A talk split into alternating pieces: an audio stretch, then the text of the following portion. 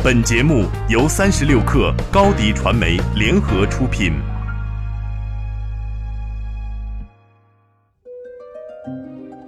大家好，我是创始伙伴周伟，和金盛一起发现新世界，推荐您收听八点一刻。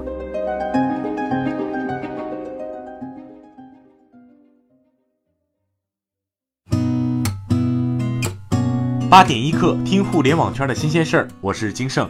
今天是二零一八年一月二号，全新一年的第一期节目，祝大家新年新气象。我也会和八点一刻在新的一年里依旧陪伴在大家的耳旁。这期节目就从假期间的新鲜事儿开始聊起。从二零一七年十二月三十一号晚八点三十分到二零一八年一月一号凌晨零点三十分，罗胖罗振宇用了四个小时完成了第三次知识跨年。这次二零一七年时间的朋友跨年演讲的主题是中国式机会。罗振宇通过分析中国用户的迭代、市场环境的变化，以及根植中国本土并发展壮大的代表性企业，用动车组脑洞、热带雨林脑洞、比特化脑洞、拔河脑洞、终点站脑洞以及枢纽脑洞这六大脑洞，对主题进行了详细阐述。罗振宇说：“不管你原来是怎么想的。”二零一七年到了最后的时点，让我们带着中国式机会的视角，重新启动对所有这些问题的思考。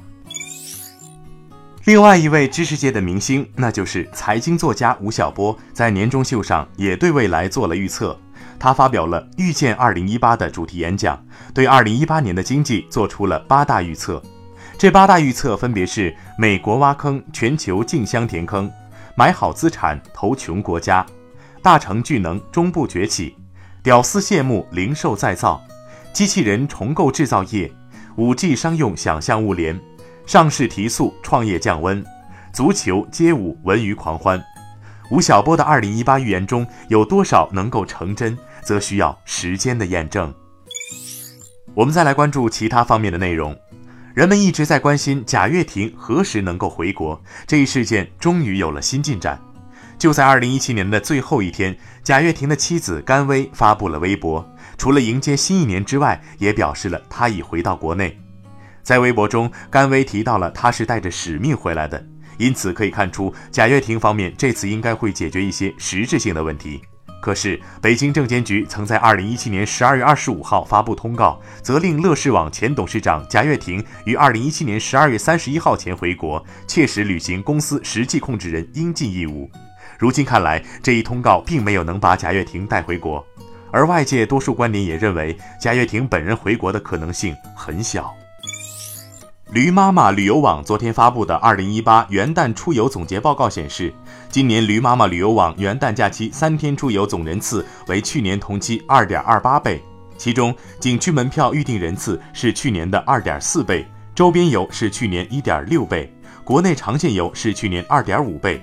出境游是去年一点四倍，人们元旦出游热情持续高涨。业界指出，元旦旅游中拼价族成为出游主力，主题性产品预订火爆。携程等旅游企业数据显示，女性、八零九零后、闺蜜成为元旦出游关键词。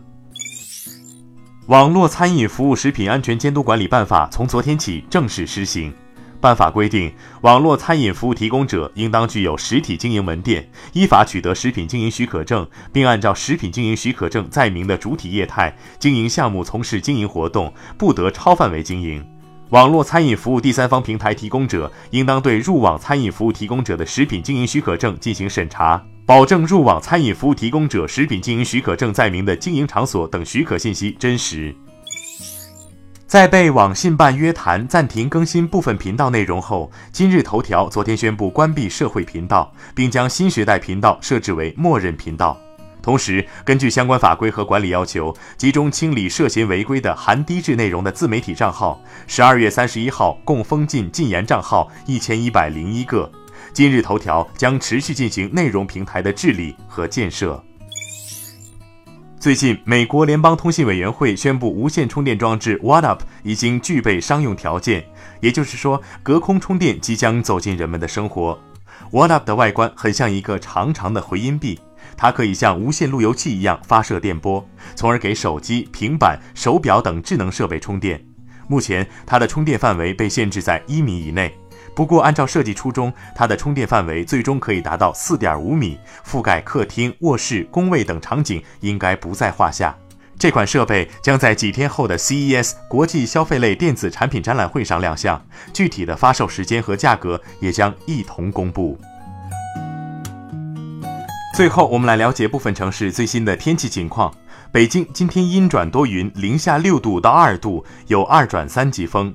上海阴转小雨，八度到十三度，有三级风；杭州阴转小雨，八度到十三度；深圳多云，十五度到二十三度，有三转二级风。提醒上海和杭州的朋友们外出请携带雨具，雨天路滑，注意出行安全。潮湿寒冷，请添衣保暖。以上信息由中国天气通提供。好，今天就先聊到这儿。责编：彦东，我是金盛。八点一刻，咱们明天见。